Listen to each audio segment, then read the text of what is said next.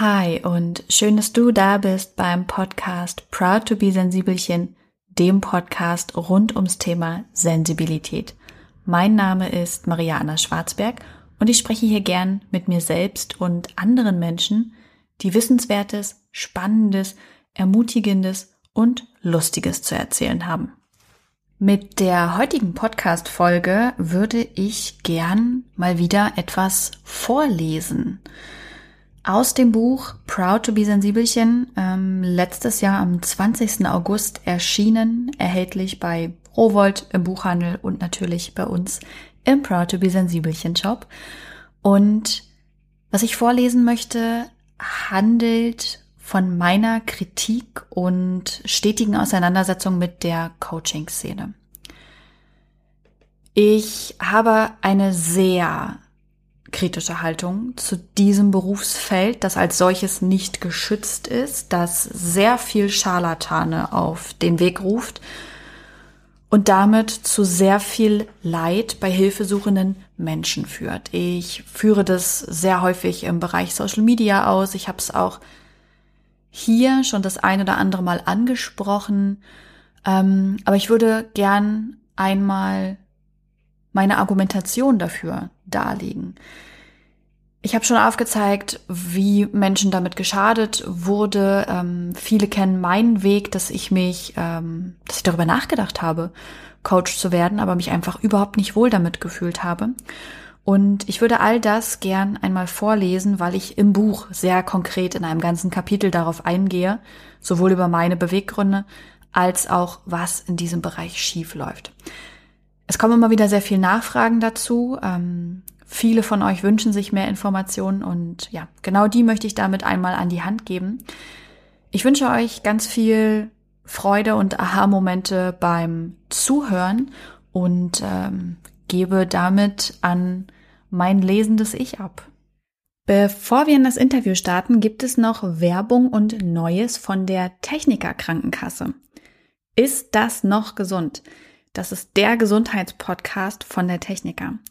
Experten und Expertinnen erklären dort verschiedene körperliche und psychologische Herausforderungen von der Ursache bis zu den Behandlungstipps. Der Host ist Jael Adler und er spricht mit den Experten und Expertinnen zu verschiedenen Krankheitsbildern. Ihr als Hörer und Hörerin könnt Themenwünsche und Fragen einreichen, die mit in die Folgen aufgenommen werden und könnt insgesamt mehr über ein positives Körperbewusstsein lernen, dass man sich nicht für den Körper schämt und es geht vor allem auch darum, wie kann man im Alltag und auf der Arbeit gelassener werden. Jael Adler und seine Gäste zeigen dir anhand von Fallbeispielen, wie du mit solchen und ähnlichen Herausforderungen aktiv und verantwortungsbewusst umgehen und daran wachsen kannst.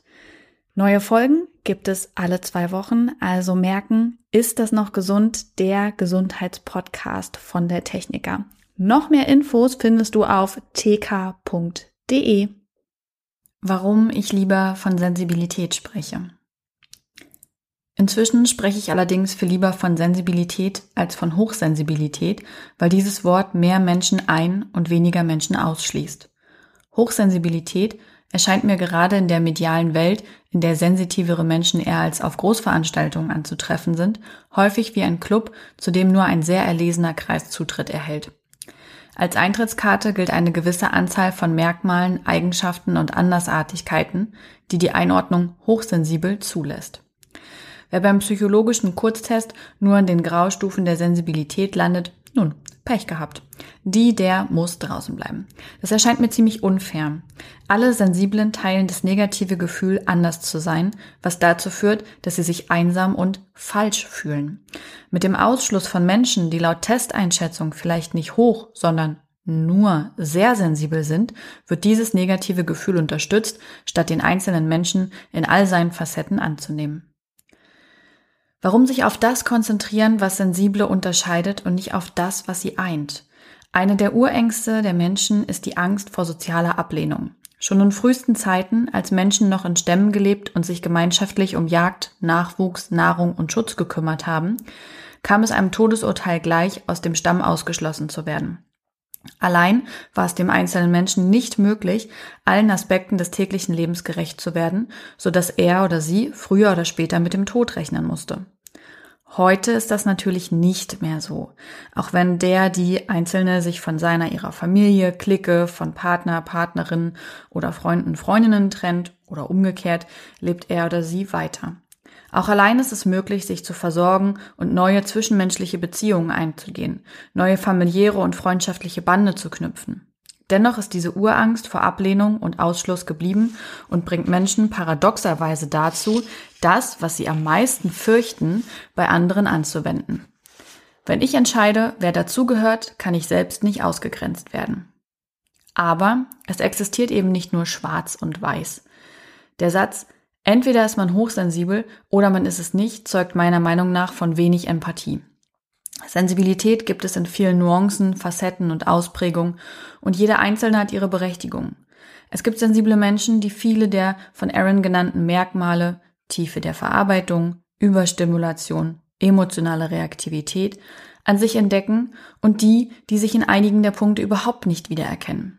Es gibt die, die erst mit der Zeit diese Seite an sich bewusst wahrnehmen und zulassen können und solche, die schon ein Leben lang darum wissen. Es gibt die, die offen und frei heraus emotional und leidenschaftlich sind und die, die lieber für sich ihre Gefühle ausleben. Es gibt die, die sich wohl damit fühlen und die, die es nicht tun.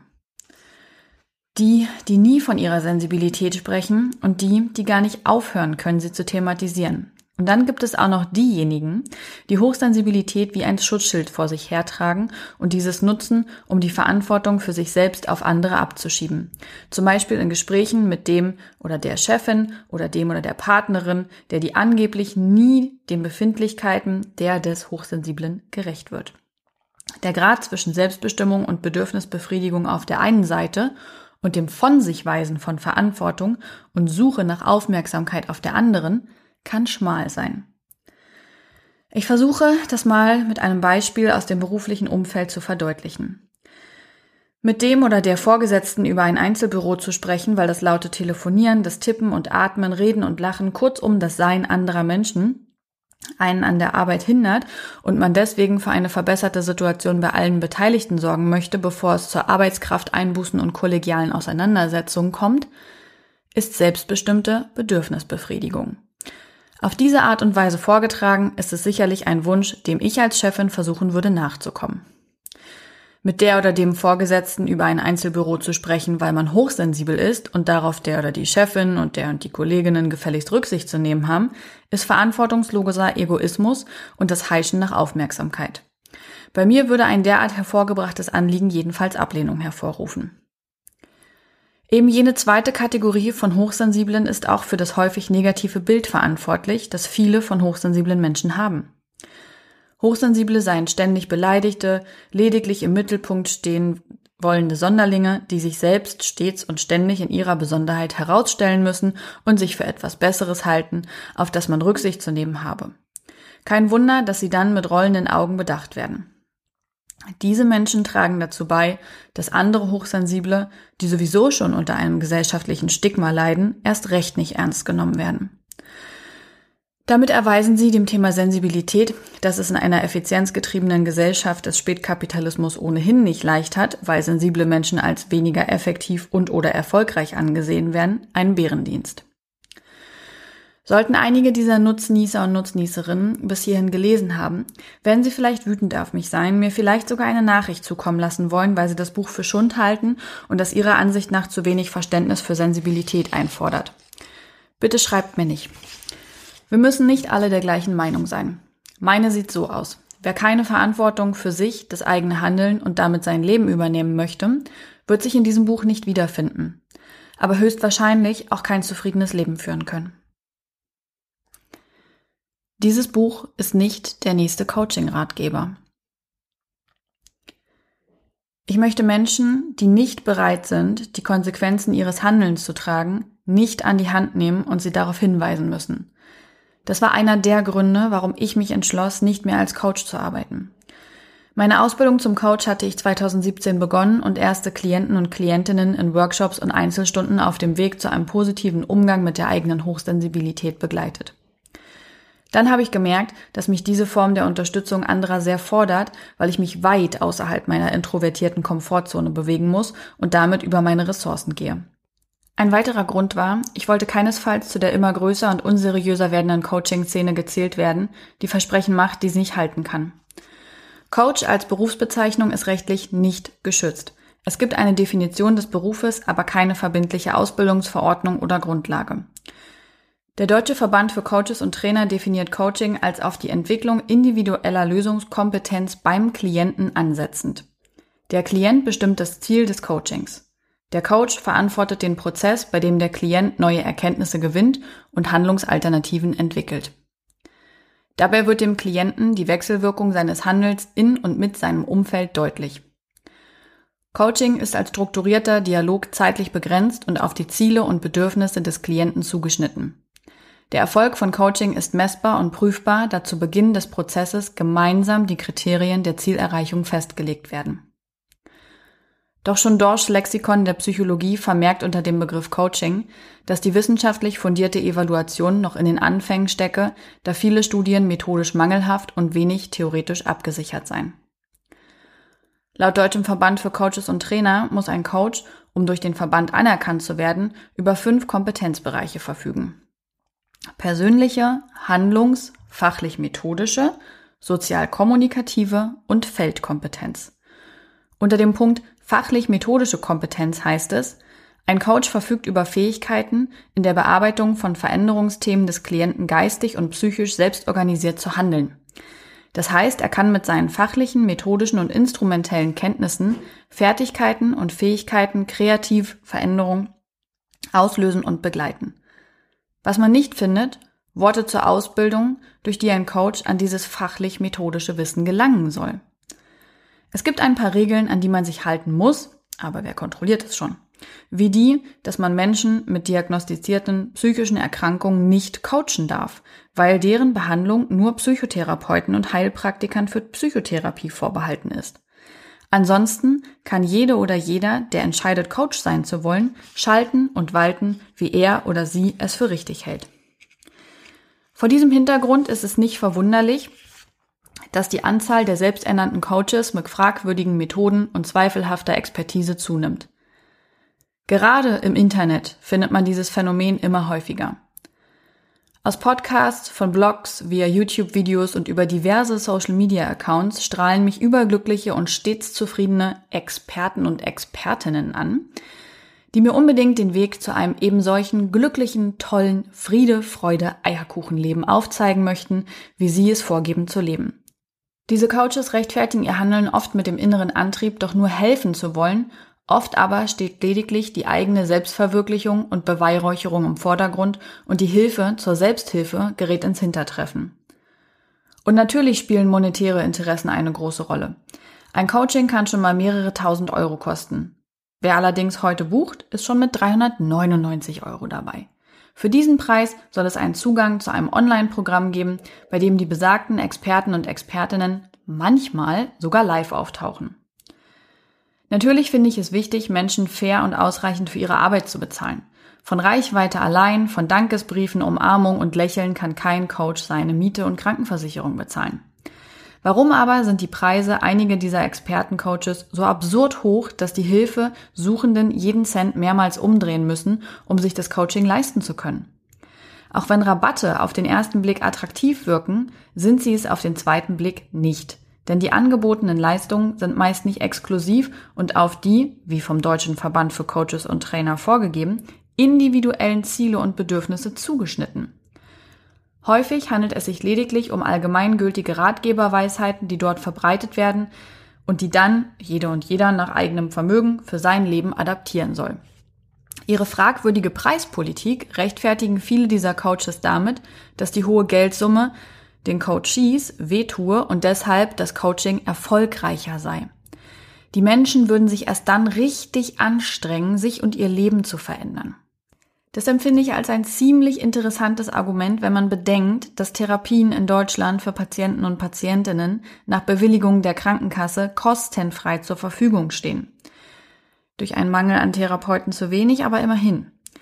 Ich jedenfalls habe meine Therapie, die ich nach meinem Burnout gemacht habe, nicht weniger geschätzt, weil sie umsonst war. Im Gegenteil, ich bin zu jeder Stunde pünktlich, vorbereitet und erwartungsvoll erschienen und war voller Dank für diese Möglichkeit, mein Leben mit Hilfe eines ausgebildeten, objektiven Dritten wieder auf die Reihe bekommen zu können. Zur eigenen Bereicherung werden also hochpreisige und verheißungsvolle Inhalte an Menschen verkauft, die sie sich manchmal gar nicht leisten können und denen es danach nicht messbar besser geht. So wie der jungen Frau, die ich vor kurzem traf und die mir von einer Coach erzählte, an deren Online-Programm sie teilgenommen hatte. Sie beteuerte, wie sehr ihr das Programm geholfen habe. Allerdings habe sie auch Schulden, könne sich dringend benötigte Arbeitsmaterialien für ihren Job nicht leisten. Dennoch buchte sie ein weiteres Programm in der Hoffnung, ihre immer noch bestehenden mentalen Blockaden lösen zu können. Herzlich willkommen im Verkaufstrichter. Dass psychische Probleme nicht mit einem festen Zeitfenster gelöst werden können, ist mir völlig klar. Aber ist es das auch den Klienten und Klientinnen, die sich ihrer häufig schwerwiegenden Lebensthemen noch gar nicht bewusst sind? Wohl kaum.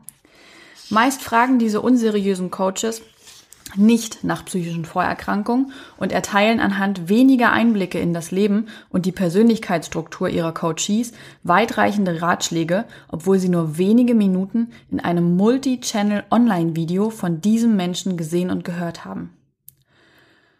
Ob der zunächst einleuchtende Augenöffner nach längerer Zeit wirklich die ersehnten Änderungen herbeiführt oder sich aber wegen der Unkenntnis des Coaches über den und die Klientin als eine platte Küchenweisheit herausstellt, dürfen die Teilnehmer und Teilnehmerinnen eines solchen Programms für sich selbst herausfinden. Trifft Option B ein, nun, dann hat der oder die Teilnehmerin doch immerhin Lebenserfahrung hinzugewonnen, weil wir entweder wachsen oder lernen. Scheitern ist per se non-existent im Wortschatz der dubiosen Coaches. Ein interessantes Businessmodell, das finanziell attraktiv ist, weil es den Kunden und Kundinnen vielleicht besser, aber nie gut geht, sodass die treu zahlenden Kunden und Kundinnen bleiben. Nach meiner Erfahrung handelt es sich bei den angebotenen Lösungen dieser Coaches um die immer gleichen allgemeinen Plätze, die auf vielfältige Art und Weise wiederholt dargeboten und mundgerecht auf Tassen, Karten und T-Shirts gedruckt werden.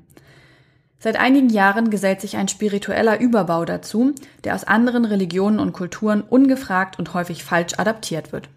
Diese Strömung wird New Spirit Bewegung, neue spirituelle Bewegung genannt. Herhalten für dieses unseriöse Operieren am offenen Hirn und Herzen von Menschen müssen vor allem Kulturen wie die indische, indonesische, hawaiianische, die für wortgewandte Weisheiten ausgeschlachtet werden. Das führt dann dazu, dass Klienten und Klientinnen, die sich ernsthaft sorgen, verrückt zu sein, von den Anhängern dieser Methoden erklärt wird, sie sollen sich keine Sorgen machen, nicht sie, sondern alle anderen seien verrückt. Halleluja. Kaum vorhandene oder nicht validierte Coaching-Methoden werden also mit spirituellen Ansätzen legitimiert. Angezogen von den Versprechungen vom überglücklichen und stets zufriedenen Individuum werden vor allem Menschen, die psychisch instabil sind. Menschen, die auf jedwede Form von Hilfe hoffen, weil sie keine Unterstützung durch ihr privates Umfeld oder medizinisch-psychologische Expertise bekommen. Sie stecken dann ihr meist ohnehin nicht im Überfluss vorhandenes Geld in abstruse Coaching-Programme, die ihnen neue Gedankenmuster servieren. Statt ich bin nicht genug, soll er oder sie nun denken, dass er oder sie mit einer Aufgabe geboren wurde und es diese nur zu finden und zu erfüllen gelte. An dieser Stelle sei mir ein kurzer Aufschrei erlaubt. Was zur Hölle? Suggeriert wird also, dass man sich nur genügend anstrengen müsse, um das eigene Warum und Lebensziel zu finden und zu verwirklichen. Man sei schließlich seines Glückes Schmied und die einzige Person, die das eigene Leben verändern könne. Dem Appell an die Eigenverantwortlichkeit stimme ich zu bis zu einem gewissen Punkt. Auch ich fordere die Menschen auf, Selbstverantwortung für ihr Leben zu übernehmen. Aber diese Coaches, die ihre Follower und Followerinnen, Zuhörer, Zuhörerinnen, Leser und Leserinnen und Fans diese neuen Glaubenssätze zurufen, lassen eines völlig außer Acht. Dass es ein Privileg ist, Verantwortung übernehmen und damit die Möglichkeiten des Lebens nutzen zu können. Denn es gibt Menschen, die zum Beispiel psychisch vorbelastet sind, aus sozial schwächeren Familien kommen, nur ein geringes Maß an Bildung genossen haben, nicht in der westlichen Welt geboren wurden, die wegen einer Behinderung andere Voraussetzungen für eine echte Verbesserung brauchen, die die falsche Haut- oder Haarfarbe haben, die weiblich sind, kurzum, die eben nicht die gleichen Chancen und Möglichkeiten haben wie privilegierte Menschen, die ihr Leben selbstbestimmt und eigenverantwortlich zu führen. Diesen Menschen wird dann von diesen Coaches erzählt, es lege ausschließlich an ihnen und wenn sie nur ihre Einstellung änderten, dann ändere sich auch ihr Leben zum Besseren. Damit verlagern sie die Schuld für strukturelle Missstände, derer sich eigentlich die Politik und Gesellschaft im Gesamten annehmen müsste, auf die Schultern des Individuums, dem suggeriert wird, es müsse nur hart genug arbeiten, dann könne es das gleiche Leben wie sein Guru, entschuldigt, Coach führen. Ich habe vor einigen Jahren ein sehr interessantes Video aus den USA zum Thema Privilegien gesehen. Ein Footballtrainer lässt sein Team in Reihe an der Grundlinie stehen und die Spieler für Ja-Antworten einen Schritt nach vorn gehen, damit sie beim Wurftraining einen Vorteil haben. Hast du zwei Elternteile? Sind deine Eltern berufstätig? Bist du in den USA geboren? Hast du nie Gewalt erfahren? Musstest du nie Hunger leiden? Musstest du nie auf kriminelle Optionen zurückgreifen, um an Essen zu kommen? Vorrangig weiße Spieler schreiten in diesem Video mit großen Schritten nach vorn und freuen sich über die bessere Ausgangsposition, die sie gleich beim Werfen haben werden. Zurück an der Grundlinie bleiben vor allem nicht weiße Männer mit zunehmend verzweifeltem und resignierendem Blick, der auch besagt, diese Situation ist mir nicht neu. Der Trainer beendet die Übung, indem er die nach vorn gegangenen Spieler auffordert, sich umzudrehen. Sie mögen sich den Vorsprung ansehen, den sie allein durch ihren privilegierten gesellschaftlichen Stand haben. Ein Stand, für den sie nichts geleistet haben, der durch einen Zufall entstanden ist, bei dem sie im richtigen Land zur richtigen Zeit in die richtige Familie hineingeboren wurden. Und er weist sie darauf hin, dass sie sich dieser Privilegien immer bewusst sein mögen. Bei jedem Spiel, aber auch bei jeder Entscheidung und jedem Urteil, das sie in ihrem Leben zu fällen haben. Ich möchte mit diesem Hinweis auf die Missstände in der Coaching-Szene keinesfalls seriös und umfassend ausgebildete Coaches angreifen, die ihren Beruf und die dahinterstehende Verantwortung ernst nehmen. Ich kritisiere vielmehr die stetig wachsende Masse selbsternannter und nach keinem Verband zertifizierten Coaches, die es billigend in Kauf nehmen, Menschen zu schädigen und darüber hinaus die Berufsgruppe der Coaches in Verruf zu bringen. Hier müsste der Gesetzgeber dringend handeln. Für mich waren diese Missstände jedenfalls ein zentraler Grund, mich nicht weiter als Coach ausbilden zu lassen. Mit jeder Form der Werbung und des öffentlichen Auftretens für dieses Berufsfeld habe ich mich unwohl gefühlt gemeinsam mit dem beständigen Übertreten meiner eigenen sensiblen Grenzen, also ein beruflicher Ausflug, den ich gern unternommen, aber noch lieber abgebrochen habe. Deshalb ist es mir auch wichtig zu sagen, dass dieses Buch nicht der ultimative Ratgeber zum Thema Hochsensibilität ist, der umfassende Tipps oder fertige Lösungen präsentiert. Ich möchte den oder die Leserin keine allgemeinen Weisheiten auf sich selbst übertragen lassen, ohne die Hintergründe deren des Einzelnen zu kennen. Was ich als Autorin kann, ist, Menschen mit in mein Gefühl zu nehmen und davon zu berichten, wie sich mein Weg aus der von meiner Sensibilität verursachten Melancholie gestaltet und angefühlt hat. Ich möchte mit den folgenden Kapiteln, die Auszüge meines Lebens behandeln, sensiblen Menschen Mut machen, sich selbst wichtig zu nehmen, ihre Fühligkeit schätzen und nutzen zu lernen, anstatt sie als Schwäche anzusehen. Dabei ist mein Weg einer von unzähligen, welcher für den und die jeweiligen Leser der richtige ist, muss er oder sie selbst herausfinden.